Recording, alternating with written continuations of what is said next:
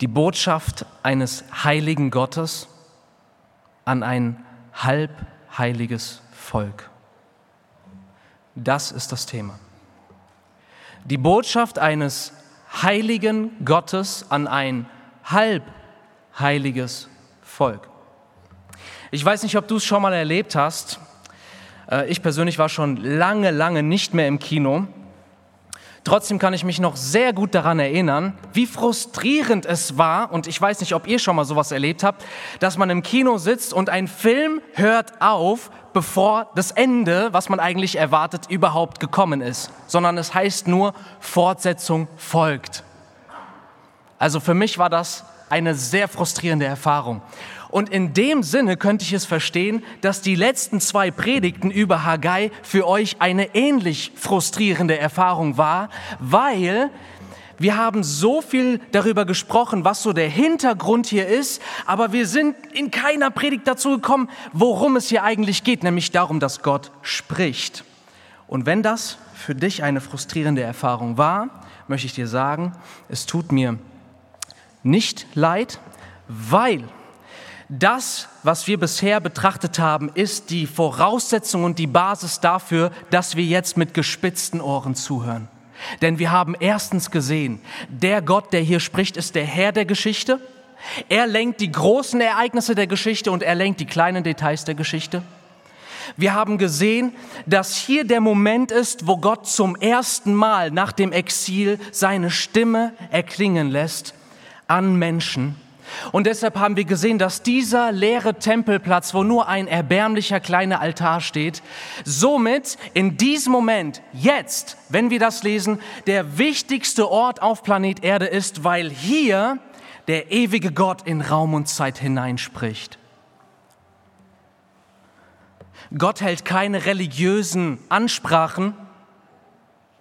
Gott schuf das Universum, in dem er redete. Gott wird das Universum bald zerstören, indem er redet. Gottes Wort ist lebendig und wirksam, sagt uns Hebräer Kapitel 4. Gottes Wort ist der Grund, warum du jetzt gerade atmest. Denn in Hebräer 1 steht, er trägt Gegenwartsform, er trägt alle Dinge durch das Wort seiner Macht. Die Tatsache, dass du atmest, ist gegründet in dem Wort Gottes, das dich jetzt gerade trägt. Aber Gott trägt dich nicht nur durch sein Wort, in dem du lebst und atmest, sondern er spricht in dein Leben hinein durch sein Wort. Er spricht tatsächlich in dein Leben. Gott spricht jetzt, wenn wir dieses Wort lesen, in dein Leben hinein. In den ersten elf Versen steht siebenmal, dass dies das Wort Gottes ist. Dies ist nicht ein Bericht davon, wie Leute Gott erlebt haben, was sie über Gott denken, sondern der Text sagt, und entweder der Text ist wahr oder falsch, aber man kann nicht irgendwas in der Mitte suchen, sondern hier steht siebenmal in elf Versen, dies ist Gottes Wort. Gottes Wort. Was Haggai sagt, sagt Gott. Was Haggai dir sagt, sagt Gott dir. Und wenn du Haggai widersprichst, widersprichst du Gott. Wenn du jetzt dem widersprichst, was gesagt wird, widersprichst du nicht Haggai, nicht mir, sondern du widersprichst dem lebendigen und ewigen Gott. Du kannst heute nicht nach dem Gottesdienst nach Hause gehen, ohne eine Entscheidung getroffen zu haben. Du wirst entweder auf Gott hören oder auf Gottes Worte pfeifen. Wisse es, sei dir darüber bewusst. Du triffst hier jetzt eine bewusste Entscheidung. Ich weiß nicht, ob du schon mal so eine Szene erlebt hast. Man sitzt beim Arzt, man hat körperliche Probleme, man weiß nicht, was es ist. Sehr unangenehmes Gefühl. Einige Tests wurden gemacht. Du sitzt alleine in diesem furchteinflößenden Zimmer und dann öffnet sich die Tür der Arzt kommt rein.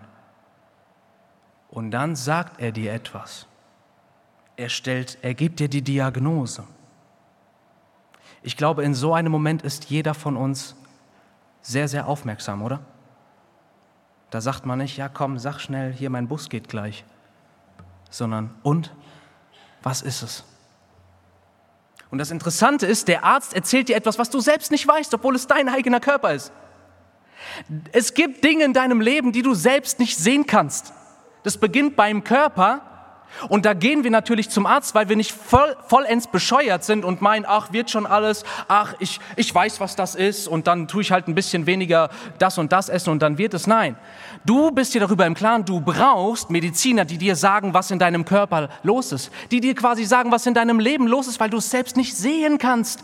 Und das Absurde ist, dass wir Menschen so von dem Gedanken eingenommen sind, dass sobald es um unsere Seele geht, sobald es um unser Leben geht, nicht um unsere körperliche Gesundheit, sondern um unser inneres Leben. Brauchen wir sowas nicht? Aber das Tolle ist, Gott, Gott selbst ist wie der Arzt für deinen Körper, so ist er für dein Herz und für deine Seele. Und während eigentlich, ich weiß, wir haben Ärzte unter uns und es ist nicht böse gemeint, aber eigentlich, wenn man die Sache bis zu Ende denkt, ist jeder Arzt nur zum Scheitern verurteilt. Warum? Weil egal wie lange er den Patienten noch am Leben erhält, er ist zum Scheitern verurteilt, weil jeder letztendlich stirbt. Aber bei deiner Seele, da geht es, da geht es um die Ewigkeit. Und Gott, Gott kann durch sein Wort, indem er in dein Leben hineinspricht, dir ewiges Leben zuteil werden lassen. Dich erretten, dich vor dem ewigen Tod vor dem ewigen Gericht, was existiert und was kein Ammenmärchen ist, sondern eine Realität, dass du und ich schon sehr bald vor Gott stehen werden und Rechenschaft ablegen werden für unser Leben. Dieser Gott spricht jetzt in unser Leben hinein, weil er uns ewiges Leben schenken will. Das bedeutet, und wenn du dir darüber bewusst bist, hier heute geht es um eine Diagnose. Es geht zuerst um die Diagnose, die die Menschen über sich selbst stellen und diese Diagnose ist falsch und dann geht es darum, was für eine Diagnose Gott über diese Menschen stellt. Und er ist auch derjenige, der die Lösung gibt. Das war die Einleitung. Wir hören jetzt Gottes Wort. Bist du bereit zuzuhören? Lass uns bitte die Verse 2 bis 11 aus dem ersten Kapitel von Haggai lesen. Jetzt ist endlich der Moment gekommen, wo wir hören, was hat denn dieser Gott zu sagen? So spricht der Herr der Herrscharen. Dieses Volk spricht, es ist noch nicht die richtige Zeit. Die Zeit, um das Haus des Herrn zu bauen. Und das Wort des Herrn erging durch den Propheten Haggai, indem er sprach, ist es denn für euch selbst Zeit, in euren getäfelten Häusern zu wohnen, während dieses Haus eine Wüste ist? Jetzt spricht der Herr der Herrscharen.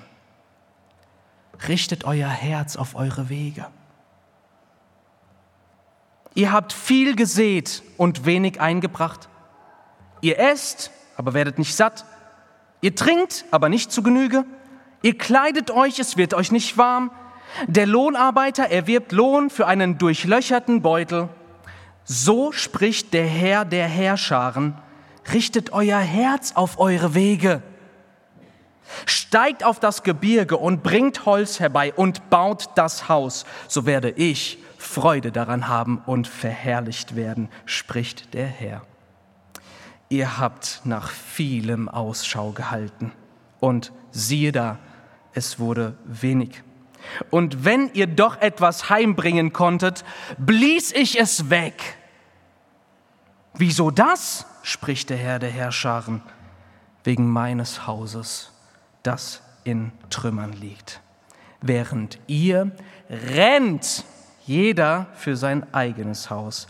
Darum hat der Himmel den Tau über euch zurückgehalten und die Erde ihren Ertrag zurückgehalten und ich habe eine Dürre gerufen über das Land und über die Berge und über das Korn und über den Most und über das Öl und über das, was der Erdboden hervorbringt und über die Menschen und über das Vieh und über alle Arbeit der Hände.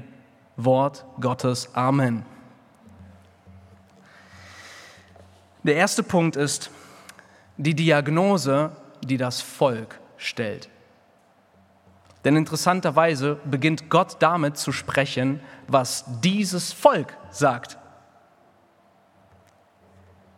Das sehen wir in dem, im Vers 2. Ähm, Dort fängt Gott, und das sind die ersten Worte, die er sagt, dieses Volk spricht, es ist noch nicht die richtige Zeit. Und dann erklärt Gott, was sie damit meinen, nämlich die Zeit, dass das Haus des Herrn gebaut werde. Die Diagnose der Situation vom Volk lautet, ist gerade nicht der richtige Zeitpunkt. Menschen meinen zu wissen, was in ihrem Leben vor sich geht. Sie stellen selbst eine Diagnose. Du stellst über dein Leben eine Diagnose. Du kannst ähnlich sein wie dieser Patient, dem schon seine Ehefrau seit langem sagt, Schatzi, du musst zum Arzt, aber du bist so ein sturer Bock, der die ganze Zeit sagt, ach, das wird schon wieder. So sind Menschen. Wir stellen immer eine Diagnose. Und wie wir hier sehen, stellen die Menschen eine Diagnose, die Gott überhaupt nicht beeindruckt. Gott ist nicht überzeugt von ihrer Diagnose. Menschen können eine falsche Diagnose stellen. Du kannst eine falsche Diagnose für dein Leben stellen. Eine erschreckende Tatsache. Hier geht es nicht um deine körperliche Gesundheit. Hier geht es um deinen inneren Menschen. Hier geht es um dein echtes Leben. Sie stellen eine falsche Diagnose und Gott ist überhaupt nicht davon beeindruckt. Ich weiß nicht, wer das mal zur Schulzeit gemacht hat. Dann komme ich in die Schule und dann heißt es, äh, ey Grell, du hast schon mitbekommen, ne? Der, der Schröder schreibt heute ein HÜ in Latein, ne? Und ich so, nee, oder? Nee, ich habe nichts gelernt, ey. Vokabeltest? Ja, Vokabeltest. Nee, dann bin ich am Ende. Ey, dann, dann, sagt, dann sagt die es schlecht und du musst nach Hause gehen. Und dann gehe ich natürlich zum Lehrer und sage, boah, boah, mir ist irgendwie so schlecht, ey, ich muss nach Hause gehen. Und ich sehe schon im Gesicht von meinem Lehrer, der ist kurz davor, sich kaputt zu lachen über mich. Aber meine Güte, was soll er machen? Er schickt mich nach Hause. Aber während wir, da, während wir über sowas Lächerliches lachen, sind wir ganz genauso. Wir stellen unsere Diagnose. Gott ist überhaupt nicht beeindruckt von deiner und meiner Diagnose. Woran erkennen wir das? Wir erkennen es daran, wie Gott dieses Volk nennt. Wie beginnt Gott denn? Die ersten zwei Worte. Dieses Volk, sagt Gott. Er sagt nicht, ihr, ihr sprecht, ihr meint Folgendes. Oder er sagt nicht, mein Volk denkt so und so, mein Volk sagt das und das. Dieses Volk. Es ist eine Distanz spürbar in dem, was Gott sagt. Und das ist erstmal höchst seltsam. Wisst ihr warum? Weil dies kein abtrünniges Volk ist. Kein abtrünniges Volk. Im Gegenteil. Es sind die wenigen, die zurückgekehrt sind aus dem Exil, aus der Gefangenschaft, aus dem Reich Babylon, später aus dem persischen Weltreich. Das sind eigentlich, das ist der treue Überrest. Wir wissen, äh, von dem jüdischen Geschichtsschreiber Josephus Flavius, dass er beschreibt, dass viele Juden dort geblieben sind, wo sie im Exil sesshaft geworden sind. Die Erklärung ist ganz einfach. Wenn du mehrere Jahrzehnte bereits woanders wohnst, hast du die Sprache gelernt, du hast dort einen Job, du hast dort wahrscheinlich schon äh, eine Unterkunft, sprich ein eigenes Haus, eine Wohnung erlangt, du hast dort eine neue soziale Struktur und Vernetzung, neue Beziehungen, dies und jenes, ABC, alles fertig, neues Leben aufgebaut. Und was sollte dich dazu bewegen, in zum Beispiel, wenn du Deutscher wenn du, stell dir vor, du bist Deutscher, äh, sagen wir ein paar Jahre nach dem Zweiten Weltkrieg was sollte dich dazu bewegen, in eine Stadt zurückzukehren, wo du mal gelebt hast, wo du weißt, die Stadt ist völlig zerbombt? Es gibt gar nichts dort. Es gibt keine Jobs, es gibt keine Infrastruktur, es gibt keine Sicherheit, es gibt gar nichts zurzeit. Diese Menschen sind zurückgekehrt. Und es ist sehr schwer, Gründe zu finden für ihre Rückkehr, außer dass sie dies aufgrund ihres Glaubens gemacht haben. In Nehemia 11, Vers 2 Dort lesen wir, wie die Ersten zurückkommen. Und das gibt uns einen Einblick, wie so die Stimmung damals war. Denn dort steht drin, Nehemia 11, Vers 2, dass das Volk diejenigen segnete, die freiwillig nach Jerusalem gezogen sind. Die freiwillig nach Jerusalem gezogen sind. Warum? Weil Jerusalem im übertragenen Sinne zerbombt war. Völlig verbrannt und zerstört. Die Menschen, die hier Gottes Stimme hören, sind Gottes Volk.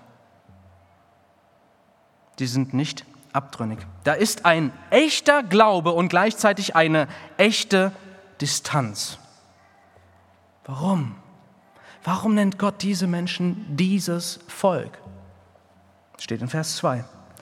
Dieses Volk spricht, jetzt ist nicht die richtige Zeit. Jetzt passt es gerade nicht. Die Zeit ist noch nicht gekommen.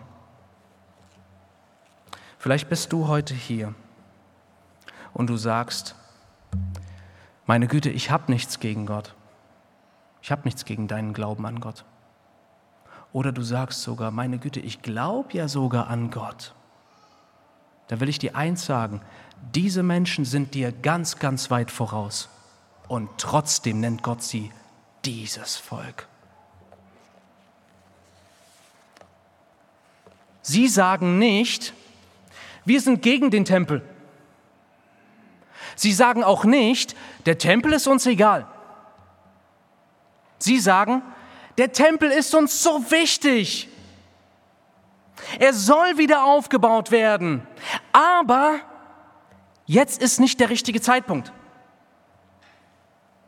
Dieses Volk kam zurück wegen ihres Glaubens und sie hatten bereits Taten sprechen lassen. Wenn du jemand bist, der sagt, oh, ich glaube an Gott, ich brauche die Kirche nicht, ach, ich mache das auf meine eigene Weise, ich kann dir eins sagen, dieses Volk ist auf Distanz mit Gott und sie sind dir um Lichtjahre voraus. Sie kamen zurück, sie haben, wie gesagt, Taten sprechen lassen, aber das liegt mittlerweile etwas über 15 Jahre zurück. Und seit 15 Jahren lebt die Routine und die Leidenschaft ist tot. Seit 15 Jahren feiern sie Gottesdienste und seit 15 Jahren ist da kein echtes Leben im Glauben mehr und im Vertrauen auf Gott. Seit 15 Jahren sind sie da.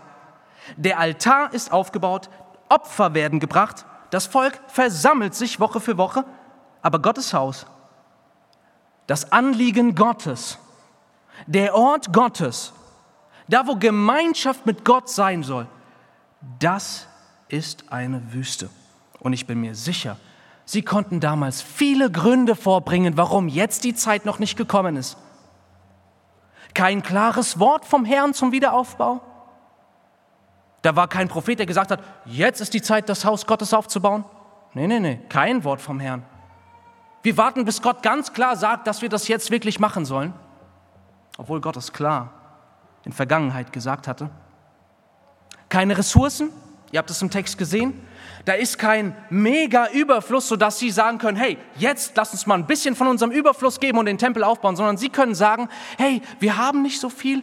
Guck mal, was, was der Tempel für ein Unterfangen ist. Da sind die Steine, die einst ganz mühevoll behauen wurden, die sind zerbrochen. Was willst du aus Trümmern aufbauen? Wir müssen so viel arbeiten. Wir, wir, die Handwerker, die das damals gebrauch, äh, gebaut haben, die sind schon lange gestorben und wir haben hier keine solche Experten. Ein anderer sagt vielleicht, meine Güte, ich würde ja mitmachen, wenn ein anderer anfängt. Keiner macht was. Hier ist ein echtes Volk Gottes, ein Volk, das aber weder abtrünnig noch heilig ist. Weder abtrünnig noch heilig. Wie sieht das im Leben von Christen aus? Gottes Haus hier im Text, den Tempel gibt es nicht mehr. Aber wir wissen, wir sind der Tempel Gottes. Die Gemeinde ist das Haus des lebendigen Gottes. Du bist der Tempel des lebendigen Gottes. Der Tempel Gottes spiegelt das Anliegen und das Vorhaben Gottes wider, dass er unter Menschen, unter seinem Volk wohnen will und dass diese Wohnung ein Zeugnis wird, wo Menschen zu ihm kommen können. Das Haus Gottes ist das, die Absicht Gottes, das Anliegen Gottes.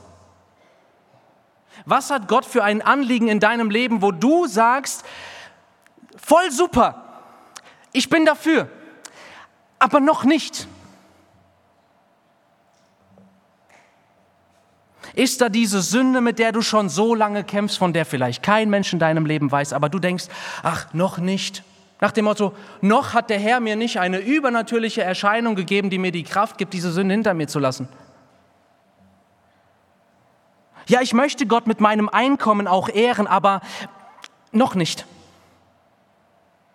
Ich habe nicht so viel Kohle, dass es mir leicht fallen würde, jetzt dem Herrn was abzugeben. Ja, natürlich möchte ich dem Herrn mit meiner Berufung dienen, da wo er mich begabt hat. Aber das ist bisher noch nicht passiert und ich warte einfach auf ein Wunder, bis es dazu kommt, dass ich plötzlich dem Herrn diene. Jesus will, dass ich Jünger mache. Super Sache. Er will, dass ich anderen Gläubigen in ihrem Glauben, in ihrer Nachfolge helfe, sie zu reiferen Gläubigen mache, aber noch nicht jetzt. Jesus will, dass ich endlich aufhöre, ein Baby im Glauben zu sein, sondern ein Vater und eine Mutter im Glauben zu werden, aber noch nicht. Irgendwann vielleicht. Jesus will, dass ich Zeuge für meine Nachbarn, Zeuge für meine Freunde, die Jesus nicht kennen bin. Ich versage von Tag zu Tag und ich finde das toll, wenn Menschen Zeugen für Jesus sind. Ich möchte das auch werden, aber die Zeit ist noch nicht gekommen. Ich bin eher so der ängstliche Typ. Du hast eine Beziehung zu Gott. Du bist halbheilig. Halbheilig ist eine ganze Tragödie. Und wir sehen hier einen Gott, der sich nicht mit einem halbheiligen Volk zufrieden gibt. Er sagt nicht, Mensch, ich danke euch so sehr, dass ihr diese Reise auf euch genommen habt und zurückgekehrt seid, sondern er nennt es dieses Volk. Das zeigt uns etwas über die Herrlichkeit, über den Anspruch, über den Anspruch Gottes, der aus seiner Heiligkeit, aus seiner Größe und Majestät herausfließt. Das findest du in keiner Religion. In Religionen gibt es leicht erfüllbare Voraussetzungen. Da machst du das, A, B, C und das war's. Es muss ein Teil deines Lebens sein. Dann kriegst du das hin. Gott nicht. Gott will ein heiliges Volk. Heilig bedeutet völlig abgesondert, völlig hingegeben. Dieses Volk ist weder vollständig Gott abgewandt noch vollständig Gott zugewandt. Ihre Diagnose, auf jeden Fall, super Sache, aber jetzt noch nicht. Wenn das der Fall ist, wenn das der Fall in deinem Leben ist, wenn das der Fall in unserer Gemeinde ist, das ist eine Tragödie. Das ist eine Tragödie, weil Gott uns bereits errettet hat. Wir sind sein Volk. Du bist sein Sohn, du bist seine Tochter, aber du lebst etwas anderes. Und tut es dir weh, wenn Gott jetzt seine Stimme ganz persönlich an dich richten würde und er würde sagen, dieser Sohn, anstatt mein Sohn, diese Tochter diese Gemeinde. Ich kann damit nicht gut schlafen. Das soll nicht so sein. Und solange wir an unserer falschen Diagnose festhalten, gerne, super, toll, aber noch nicht von den Dingen, wo wir wissen, Gott will das tun, durch uns und in uns, das ist eine Tragödie. Das Gute ist, es bleibt nicht bei der Diagnose des Volkes, sondern jetzt gibt Gott seine Diagnose. Seid ihr bereit? Haggai 1, Verse 3 und 4. Und das Wort des Herrn erging durch den Propheten Haggai, indem er sprach, ist es denn für euch selbst Zeit, in euren getäfelten Häusern zu wohnen, während dieses Haus eine Wüste ist? Oh, das hat das Volk bei der Diagnose ausgelassen, oder? Die haben nicht gesagt, Die Zeit, den Tempel zu bauen, ist noch nicht gekommen, weil zuerst will ich meine Veranda fertig bauen und dann noch diese neuen Fliesen, die ich im Hornbach ge gesehen habe, die müssen erst noch sitzen und dann können wir mal gucken, ob wir einen Stein auf den anderen setzen in diesem alten, äh, verkorksten und zerstörten Tempel. Nee. Das haben sie ausgelassen. Sie haben nur gesagt, Mensch, noch nicht. Und Gott sagt, aber Moment, ist es denn für euch selbst Zeit? Und dieses Selbst ist sehr stark betont in diesem Text. Im Englischen würde man sagen, is it time for you yourselves? Ist es Zeit für euch, für euch selbst quasi? Ich weiß nicht, wie man das besser sagen kann, aber die Betonung ist auf für uns, wir, wir sind jetzt, wir haben die Zeit. Wir sind jetzt gerade wichtig. Es ist unsere Zeit, um in unseren nicht nur Häusern, sondern getäfelten Häusern zu wohnen. Das, der Ausdruck ist, und das Wort, was hier verwendet wird, wird an anderer Stelle verwendet, um den Königspalast von David zu beschreiben. Ja? Getäfelte Häuser. Das bedeutet, das Ziel war, alles rund um Picobello fertig zu bekommen. Das war die Zeit des Volkes. Wir sehen, Sie sagten gerne, super, klasse, aber noch nicht. Aber ganz, aber definitiv gerne, nur noch nicht. Nein, nein, falsche Diagnose. Du redest dir was ein. Das Problem ist nicht deine Zeit. Hier geht es nicht um ein Zeitproblem, sondern um ein Prioritätenproblem. Hier geht es nicht um, du hast keine Zeit, sondern du hast nicht das Herz. Es ist ein Kampf zwischen zwei Häusern. Dein Leben ist ein Kampf zwischen zwei Häusern. Jeder Mensch kann nur an zwei Häusern bauen. Er muss sich zwischen zwei Häusern entscheiden. Er kann eigentlich nur ein Haus bauen. Entweder du baust dein Haus und das ist dein Anliegen, oder du baust das Haus Gottes. Du lebst für ihn, du lebst für sein Anliegen. Und wo Gott nicht Nummer eins ist, ihr Lieben, wird etwas anderes sofort zu Nummer eins. Das sehen wir hier im Text. Das Problem ist nicht, das Volk hat daraufhin gebetet und sie haben angefangen zu sparen und sie haben angefangen darauf hinzuarbeiten. Wir werden den Tempel bauen. Nein, nein, nein. Ihr täuscht euch selbst. Eure Diagnose, eure Worte, die klingen so gut. Ah, noch nicht. Aber gerne. Eure, eure echte Diagnose ist, okay, jetzt ist vielleicht nicht die richtige Zeit und das ist ja und das ist ein Problem und das kann ich nicht und das äh, weiß ich nicht, ob das so gut hinhaut. Und während sie sich das einreden, heißt es im Text später in Vers 9, ihr rennt für euer eigenes Haus. Ihr strampelt euch ab für euer Haus, für euer Leben, für eure Ziele. Es gibt in deinem Leben nur zwei Häuser und du musst dich dafür entscheiden, welches dieser Häuser Priorität hat. Du hast dich bereits entschieden. Es ist Gottes Haus oder dein Haus. Es, ist, es sind deine Ziele, für die du letztendlich lebst und denen du alles andere unterordnest, oder es sind Gottes Ziele, für die du lebst und denen du alles andere unterordnest. Entweder es sind deine Anliegen oder es sind Gottes Anliegen. Dieses Volk ist nicht faul. Das beeindruckt mich. Hier haben wir ein eifriges Volk. Hier haben wir nicht Leute, die auf der faulen Haut sitzen und denen man sagen, Mensch, du bist so ein Faulpelz, mach mal was aus deinem Leben, sondern die machen was aus ihrem Leben. Die legen sich ins Zeug. Hier heißt es, sie rennen für die falsche Sache. Sie rennen für die falsche Sache. Und der Text zeigt dir, es gibt in deinem Leben keinen neutralen Boden. Und es gibt so viele Menschen, die von dem Gedanken überzeugt sind, ich habe nichts gegen Gott. Ich baue einfach mein Leben auf. Und du realisierst nicht, dass während du das sagst, hast du schon längst das eigentliche andere aufgegeben für deine Sache. Denn hier gibt es zwei Anliegen. Entweder du lebst für Gott oder du opferst Gott, um für dich selbst und deine Ziele zu leben. Jeder hier in dem Raum hat eine Entscheidung bereits getroffen. Welches Haus baust du in deinem Leben? Das eine wird dem anderen untergeordnet. Jesus hat gesagt, ihr könnt nicht zwei Göttern dienen. Und ich rufe dich heute auf. Ich sage dir, du kannst so nicht weitermachen. Du kannst so nicht weitermachen. Denn zwei Göttern zu dienen, zwei Zielen zu dienen, ist nicht möglich. Dein Herz wird von einer Sache gewonnen. Und du hast dich bereits entschieden für die eine Sache, der du gehörst. Es gibt keinen neutralen Boden. Und wenn du Gott nicht zur Priorität machst, weißt du, was du damit über Gott sagst? Du sagst, es gibt etwas, für das es sich mehr lohnt zu leben als für Gott.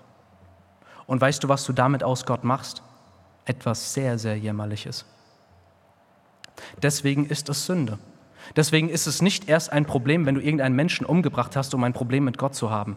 Nein, es reicht, wenn er nicht die größte Freude und das größte Ziel deines Lebens ist. Wow, das ist ein harter Maßstab. Und wie viele Menschen machen sich hier etwas vor? Die sagen sich, oh Mensch, die Zeit, mit, die Zeit für Gott, die ist in meinem Leben noch nicht da. Läuft gerade bei mir oder mein Studium ist so stressig. Ach, erstmal das Leben genießen und dann kümmere ich mich um die Frage nach Gott. Erstmal muss ich mein Leben in Ordnung bringen, dann wende ich mich an Gott. Und die Christen sagen, ach, erstmal A, B, C und dann gebe ich 100 Prozent für Gott. Das ist die Diagnose. Gott ist wichtig, aber nicht die Nummer eins. Das bedeutet, und das ist die Wurzel der Distanz. Das ist die Wurzel, wenn Gott sagt, dieses Volk. Er liebt sein Volk. Er liebt dich. Aber solange du so lebst, bist du dieser und nicht mein.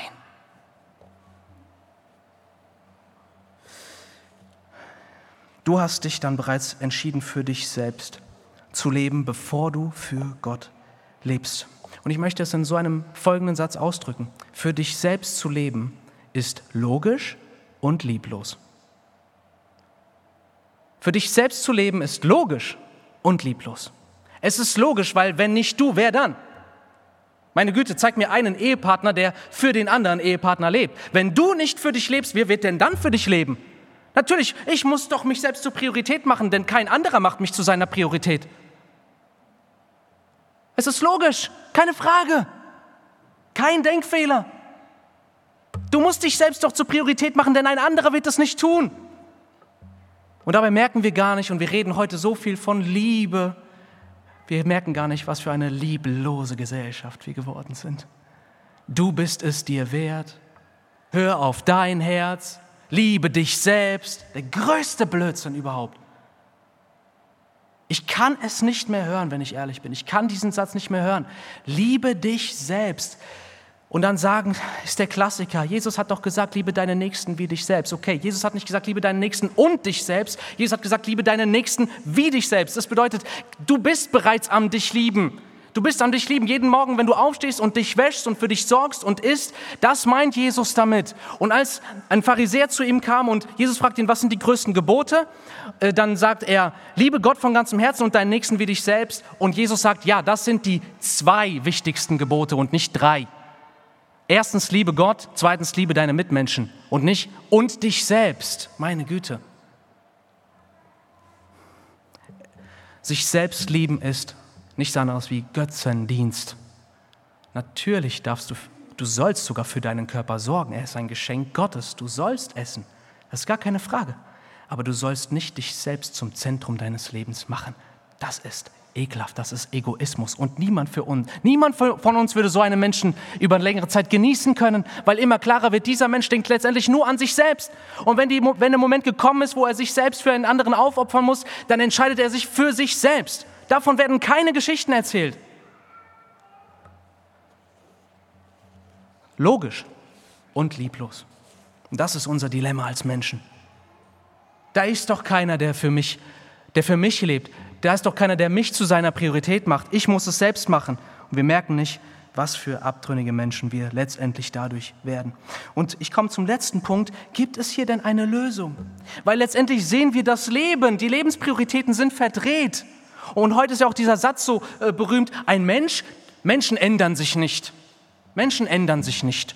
Oh, wenn du so bist, dann du kannst dich gar nicht ändern. Biologischer Determinismus. Du bist nur das Produkt deiner synaptischen Verbindungen, du hast gar keinen Willen, du bist nur das Ergebnis von den Umständen und deiner Körperchemie. Menschen ändern sich nicht. Und eins ist, eins ist ganz klar, eine Veränderung ist notwendig. Eine Veränderung ist notwendig. Und dies geht nicht über eine Pille. Und dies geht nicht über eine Motivationsansprache, denn hier muss die Lebensgrundlage verändert werden. Wenn du für etwas anderes lebst, dann muss etwas Gewaltiges passieren, damit du plötzlich für Gott lebst und dich selbst aufgibst, um für ihn zu leben. Damit komme ich zum dritten Punkt. Gott gibt dir nicht nur die richtige Diagnose, er gibt dir eine Lösung. Es gibt eine Lösung dafür. Du musst nicht so bleiben, wenn das dein derzeitiger Zustand ist. Die Zeit ist gekommen. Die Zeit ist heute, die Zeit ist jetzt, wo du daraus aufstehst und auf Gottes Stimme hörst. Denn wohin führt das denn, wenn man sich selbst zur Priorität macht? Wohin führt das denn, wenn man sich abstrampelt für sein eigenes Lebenshaus? Lasst uns mal lesen. Dritter Punkt, die Lösung Gottes. Ich lese Kapitel 1, Vers 5. Dort steht, Jetzt spricht der Herr der Herrscharen, richtet euer Herz auf eure Wege. Ihr habt viel gesät und wenig eingebracht. Ihr esst, aber nicht bis zur Sättigung. Ihr trinkt, aber nicht bis zur Genüge. Ihr kleidet euch, es wird keinem warm, und der Lohnarbeiter erwirbt Lohn für einen durchlöcherten Beutel. So spricht der Herr der Herrscharen, richtet euer Herz auf eure Wege. Wenn du sagst, jetzt ist nicht die Zeit, um Gott 100% zu geben, wenn du sagst, jetzt ist die Zeit, um für mich 100% zu geben, dann, sieh mal an den Anfang von Vers 5, dann kann ich sagen, jetzt spricht der Herr der Herrscharen in dein Leben hinein. Jetzt. Jetzt ist der Moment gekommen, wo er dir die Lösung vor Augen hält. Und es ist sehr interessant, was der erste Schritt zu dieser Lösung ist. Und wir werden heute gar nicht die vollständige Lösung sehen, aber wir werden einen Teil davon sehen. Der erste Schritt ist, Achtung, halte dich fest, schau auf dein Leben. Du musst erstmal stoppen, anhalten und auf dein Leben schauen. Und das bezeichnet dieser zweifache Ausdruck, einmal in Vers 5, einmal in Vers 7, richtet euer Herz auf eure Wege. Alle Bibelkommentare waren sich einig, dies ist einer der stärksten Aufrufe, die man überhaupt im Hebräischen formulieren kann, um Menschen zu sagen, stopp, denk nach. Lass deine Gedanken jetzt nicht irgendwo abschweifen, Jetzt ist der Moment gekommen, dass du auf dein Leben schaust und nachdenkst. Das sagt Gott dir. Das ist der erste Schritt zur Veränderung. Das ist der erste Schritt zur Lösung. Richte dein Herz auf deine Wege. Vielleicht bist du da und sagst, oh Mensch, Gott interessiert mich nicht sonderlich. Da kann ich dir sagen, okay, lass mal Gott kurz außen vor, denn Gott ruft dich auf, erstmal auf dein Leben zu schauen, wenn du das bist. Blicke auf dein Leben.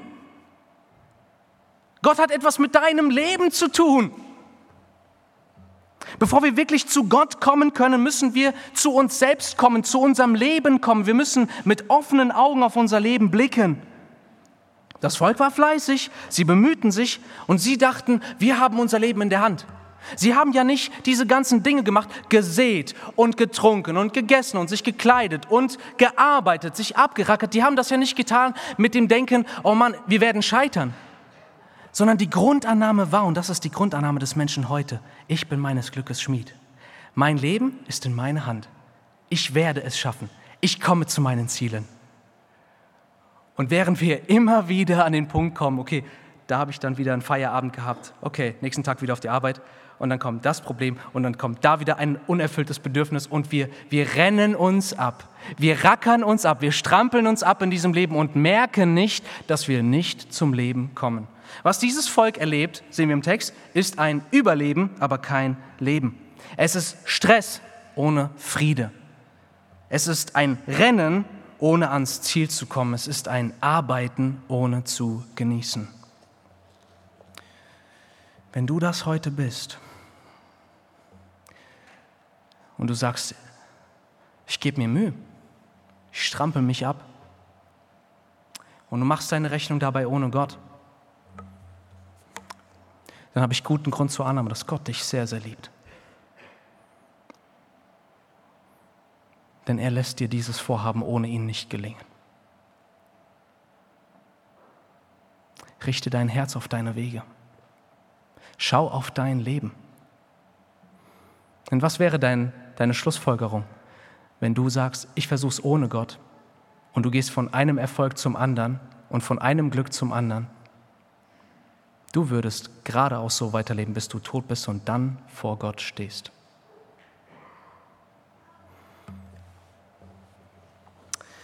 Richte dein Herz auf deine Wege. denke heute darüber nach. Und liebe Brüder und Schwestern, ich habe es oft genug erlebt. Die halbe Nachfolge ist ein ganzes Desaster. Als Christ in der Niederlage zu leben, als Christ in Sünde zu leben, das ist das Elendste, was es gibt. Und Gott spricht heute, wenn du das bist in dein Leben und sagt dir, bitte schau jetzt mal ehrlich auf dein Leben. Willst du so weitermachen? Es gelingt dir nicht so. Und das Zweite ist, das Erste ist ein Nachdenken, ein Umdenken, denn aus diesem Umdenken kann eine neue Priorität entstehen. Und damit komme ich zum zweiten und letzten Punkt dieser Predigt. Zweite, ähm, zweiter Schritt ist eine Neuausrichtung. Das erste ist Voraussetzung für das zweite. Denn solange du noch davon überzeugt bist, oh Mann, ich bin meines Glückes Schmied, oh, ich glaube, ich werde das schaffen, ich werde essen bis zur Sattheit, ich werde arbeiten, bis die Kohle endlich stimmt, ich werde mir mein Haus bauen, bis die Schulden abbezahlt sind, ich werde diese ganzen Reisen am Anfang meiner, meines Renteeintritts machen und dann am Schluss werde ich über Gott nachdenken, deine Rechnung wird nicht aufgehen, deine Rechnung wird nicht aufgehen. Und wenn du das erkennst, es macht keinen Sinn, so weiterzumachen dann kommt, dann bist du bereit für eine Neuausrichtung. Und es ist höchst interessant, wie Gott es hier beschreibt. Ich lese uns aus Vers, äh, Vers 8. Dort sagt Gott, und jetzt kommt Gott zum ersten Mal, handelt, tut etwas. Wenn ihr auf euer Leben geschaut habt, bleibt dabei nicht stehen, sondern wenn ihr merkt, diese Straße führt ins Nichts, ins Desaster, in die Zerstörung, ins Gericht, jetzt seid ihr bereit, euren Blick auf einen neuen Weg zu werfen. Wie sieht dieser Weg aus? Haggai 1, Vers 8 steigt auf das Gebirge, bringt Holz herbei und baut das Haus, so werde ich Wohlgefallen, Freude daran haben und verherrlicht werden, spricht der Herr.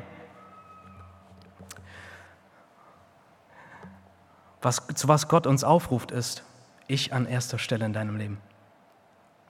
Trachte zuerst nach meinem Reich, nach meiner Gerechtigkeit und alles andere wird dir hinzugefügt werden.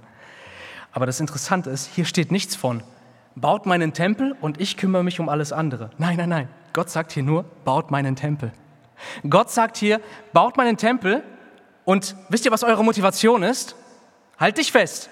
Die Motivation, die dir Gott heute gibt, dass du dein Leben völlig ihm hingibst, ist, ich werde Freude daran haben, sagt Gott, und ich werde verherrlicht werden. Hui, meine Güte, lass mich dich fragen, ist das für dich Motivation genug? Wenn Gott sagt, ändere dein Leben von Grund auf, lebe nicht länger für dich selbst, lebe für mich, ich werde Freude daran haben, ich werde verherrlicht werden. Reicht dir das, um ganze Sache mit Gott zu machen? Und wir müssen hier in den Kontext schauen von diesem Volk, um zu verstehen, warum das Motivation genug ist. Oh Mann, wir Menschen, wir sind so davon überzeugt, wie hoch und wie groß wir sind und was wir doch alles verdient haben bei Gott. Aber dieses Volk hatte seine Geschichte sehr klar vor Augen. Als es viele Völker auf Planet Erde gab, sucht Gott sich ein erbärmliches kleines Volk aus, namens Israel. Und er naht sich diesem Volk aus Gnade. Während die ganze Welt selbst gewollt und selbst gewählt den Abgrund hinuntergeht, sagt Gott, ich werde eine Rettungsgeschichte schreiben. Ich offenbare mich einem kleinen, erbärmlichen Volk. Und dann passiert Folgendes. Dieses Volk ist in der Sklaverei in Ägypten. Und Gott, ohne dass sie etwas geleistet haben, nebenbei, noch bevor sie die zehn Gebote hatten, schickt Gott einen Retter, einen Vorschatten auf Jesus Christus zu dem Volk. Und Mose richtet das Volk Ägypten. Gott richtet das andere Volk, um dieses Volk in die Freiheit zu führen. Ich wünschte, ich könnte jetzt irgendwas Beeindruckendes sagen, so wie da fiel der Donnerschlag in Ägypten oder so. Passt das? Gott erwählte dieses Volk. Es war der einzige Grund, warum sie Gottes Volk waren, weil er Ja zu ihnen gesagt hat. Gott richtet das Volk Ägypten, um Israel aus seiner Gnade zu retten dann leben sie ein Leben abgewandt von Gott. Sie gehen ins Exil und Gott holt sie zurück aus Gnade und sie sind wieder da. sodass sie sich bewusst werden müssen, der einzige Grund, warum wir Gottes Volk sind, warum Gott uns aus Ägypten befreit hat und warum wir aus dem Exil zurück in unsere Heimat gekommen sind, ist die unverdiente Gnade Gottes. Solange du noch nicht darüber staunen kannst, dass du hier sitzt und atmest, hast du noch nichts von der Gnade Gottes verstanden. Aber was sie damals niemals geahnt hätten, wäre, dass Gott nicht nur Ägypten nicht verschont, um Israel zu retten, sondern dass er seinen eingeborenen Sohn nicht verschont, seinen heiligen, ewigen Sohn nicht verschont, dass er für Sünder, wie du und ich es sind, für Sünder am Kreuz sein Leben gibt, um für sie zu bezahlen. Er hat das getan. Und dieser Text richtet sich an das Volk Gottes, genauso wie ich mich heute an die Gemeinde richte. Der Herr hat alles für dich gegeben. Er, der doch seinen eigenen Sohn nicht verschont hat, sondern ihn hingegeben hat für uns alle, wie sollte er uns mit ihm nicht auch alles andere schenken? Die einzige Motivation, die Gott uns gibt, hier ist, ich werde mich daran erfreuen. Und das sagt er uns, nachdem er seinen Sohn am Kreuz zerschlagen hat für dich und mich. Und ich möchte dich fragen, reicht dir diese Motivation heute, dass du sagst, Herr, diese Liebe, die du da offenbart hast, reicht mir, um dir mit meinem ganzen Leben zu vertrauen und mich dir hinzugeben. Es reicht mir, um zu sagen, ich werde nicht länger das Baby im Glauben sein, sondern ich werde jetzt mir eine Bücherliste machen und diese Bücher verschlingen, bis ich endlich ein Vater oder eine Mutter im Glauben bin, die anderen dienen kann und der anderen dienen kann. Ich werde jetzt in meinen Finanzen Klarheit schaffen darüber, welche Priorität Gott hat und welche Priorität die anderen Dinge haben. Ich werde jetzt mir Klarheit darüber verschaffen, wo der Herr mich in dem Dienst seiner Gemeinde haben will. Ich werde mir jetzt Klarheit darüber verschaffen, wie ich ein treuer Zeuge für Jesus an meinem Arbeitsplatz sein kann, damit endlich aus toter Routine lebendiger Glaube wird. Und das bedeutet, Schritte im Glauben zu gehen. Dieses Volk werden wir später sehen. Sie haben angefangen zu bauen. Sie hatten nicht die Ressourcen, sie hatten nicht die nötigen Handwerker, sie hatten gar nichts. Und es ist ihnen gelungen, weil Gott, sobald sie gesagt haben, Herr, ab jetzt sind wir für dich, sagt Gott, okay, jetzt bin ich für euch und ab heute segne ich euch. Ich möchte die Predigt beenden mit einem konkreten Beispiel. Ich war diese Woche in Berlin zu einem Modul namens Biblische Seelsorge und ich möchte zur Ermutigung weitergeben, ähm, dass tiefgründige, vollständige Veränderung im Leben eines Menschen tatsächlich möglich ist. Ein christliches Ehepaar lebt Tag aus, Tag ein. Es fühlt sich wie ein gesundes Familienleben an. Sie besuchen zusammen die Gemeinde, treue Gemeindemitglieder. Dann kommt der Tag, die Frau packt ihre Sachen, nimmt die zwei Kinder und fährt und sagt ihm, ich komme nicht mehr zurück. Er ruft seinen Pastor an und sagt, Pastor, ich muss dich sprechen. Er sagt, klar, komm rüber, lass uns reden. Er setzt sich hin und sagt, Pastor, ich habe ein Anliegen. Ja, was hast du für ein Anliegen? Du musst mir helfen, meine Frau und meine Kinder zurückzuholen. Hm. Und der Pastor sagt, das kann ich nicht. Und er sagt, wie? Willst du mir nicht dabei helfen, dass meine Frau und meine Kinder zu mir zurückkommen? Und er sagt dann, das habe ich nicht gesagt. Ich habe dir nur gesagt, das kann ich nicht machen. Stellte sich heraus, dass er unterm Strich ähm, der schlecht gelaunteste, faulste, sonst was, also äh, das Schlimmste vom Schlimmsten an Ehemann war, was man sich so vorstellen konnte. Er hat seine Berufung als Ehemann und Vater komplett in den Sand gehauen. Die Frau hat es, auch wenn das nicht der richtige Schritt ist, sie hat es komplett nicht mehr ausgehalten und hat sich von ihm entfernt. Der Pastor hat gesagt, ich kann dir nicht deine Frau zurückholen. Weißt du, wobei ich dir helfen kann? Wobei kannst du mir helfen, Pastor? Er sagt, ich kann dir dabei helfen, dass du der Mann und der Ehemann und der Vater wirst, von dem Gott will, dass du es bist. Den Rest kannst du Gott überlassen. Ich kann dir dabei helfen, dass Gott auf den Thron in deinem Leben kommt. Ich kann dir dabei helfen, dass du sagst, jetzt ist die Zeit, um ganze Sache mit Gott zu machen. Möchtest du das? Und er sagt, ja, ich möchte das. Einige Tage später sitzt er im Wohnzimmer und plötzlich geht die Tür auf. Seine Frau kommt rein und sie blickt in eine blitzeblank aufgeräumte und geputzte Wohnung. Auf dem Herd steht ein frisch gekochtes Essen und sie sieht ihren Mann in dieser blitzeblanken Wohnung auf der Couch sitzen und die Bibel studieren und sich Notizen machen. Und sie wollte eigentlich nur kurz reinkommen, etwas abholen, was sie vergessen hat, aber als sie dann diese Situation vorfindet, bleibt sie plötzlich stehen, schaut auf den Mann und sagt, wer in aller Welt bist du? Und er hat ihr erzählt, weißt du, der Pastor hat mir gesagt, mein höchstes Ziel darf nicht sein, dich zurückzuholen. Mein höchstes Ziel muss sein, dass Gott die Ehre in meinem Leben bekommt. Und ich kann dich nicht zwingen, zurückzukommen. Ich wünsche es mir so sehr, aber ich kann dich nicht zwingen. Aber eins kann ich dir sagen, ich werde, egal ob du zurückkommst oder nicht, nicht mehr so weiterleben, wie ich gelebt habe.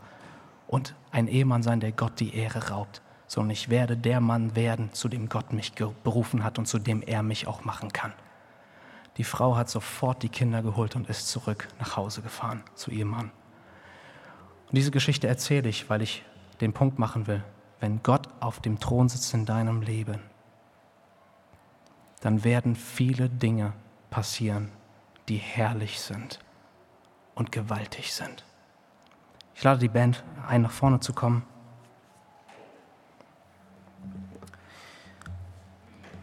Und lass uns doch jetzt äh, einfach gemeinsam beten und Gott auf dieses Wort antworten. Vater im Himmel, wir danken dir, dass du der gute Arzt bist, der die richtige Diagnose in unserem Leben stellt. Danke, Herr, dass du auch unsere Lügen aufdeckst, auch die Lügen, die wir uns selbst sagen. Und da, wo wir in Lüge leben, leben wir auch gleichzeitig in Sünde, Herr. Wir reden uns Dinge ein, die nicht wahr sind. Wir reden uns ein, dass wir unser Leben selbst in der Hand haben. Wir reden uns ein, dass wir ja, das erreichen können, was wir uns wünschen, dass wir uns selbst mit Leben füllen und mit Glück füllen. Und danke, Herr, dass du uns auf diesem Weg heute aufhältst, dass du uns festhältst, dass du uns umdrehst, damit wir auf dich schauen, Herr, damit wir sehen, wir leben für die falsche Sache, damit wir sehen, ohne dich, Herr, ist das Leben letztendlich ein, ein halbes Leben und führt ins Gericht. Und damit wir sehen, du bist der Gott, dem wir wirklich vertrauen können. Herr, danke, dass du deinen Sohn nicht verschont hast, sondern ihn für uns hingegeben hast, damit wir in ihm leben können. Und ich bete deshalb, Herr, lass uns doch heute, hilf uns doch jetzt mit deinem Geist, lass uns heute nicht länger sagen, noch nicht Lass uns heute nicht länger sagen, noch, noch nicht, sondern lass uns doch jetzt, indem du uns stärkst und uns auch belebst durch deinen Heiligen Geist, dass wir sagen, ja, Herr, jetzt. Ich bitte dich, dass wir als Einzelne und als Gemeinde, dass wir endlich aufhören mit den Ausreden, dass wir endlich aufhören, auf unsere Diagnose zu vertrauen, sondern dein Wort ernst nehmen. Dein Wort, das uns zum Leben führt. Jesus, ich will dir vertrauen und ich will dir ganz gehören. Und ich weiß ganz genau, die Momente, wo ich am meisten auf dich gehört habe in meinem Leben, waren die Momente meines größten Glücks, was ich je hatte. Und ich will dir vertrauen, Herr. Und ich bete, hilf uns als Gemeinde, dir zu vertrauen, dass wir hier wirklich einen Kontrast setzen, dass wir nicht ein dieses Volk sind, sondern dass wir dein Volk sind dass du liebst, dass du segnest, dass du beschenkst, dass wir nicht halbheilig sind, sondern heilig zur Ehre deines Sohnes Jesus Christus, Vater, und damit wir ein Volk sind, was dich in dieser Welt widerspiegelt, damit die Menschen, die in der Finsternis sind, ein helles Licht sehen, zu dir kommen und gerettet werden. Und das bete ich auch für alle, die jetzt hier in diesem Gottesdienst gegenwärtig sind, die nicht von neuem geboren sind, die in der Finsternis leben, die dich aufgegeben haben, um sich zu Gott zu machen, um ihr Leben zu Gott zu machen, dass du sie doch dabei jetzt auffällst durch deine große Liebe, dass sie erkennen, dass du deinen Sohn nicht verschont hast, damit du die Gemeinschaft mit ihnen wiederherstellen kannst, damit du in ihr Leben kommen kannst und ihr Leben voll neu machst, Herr. Wir bitten dich, dass du das unter uns tust, zu deiner Ehre. Amen.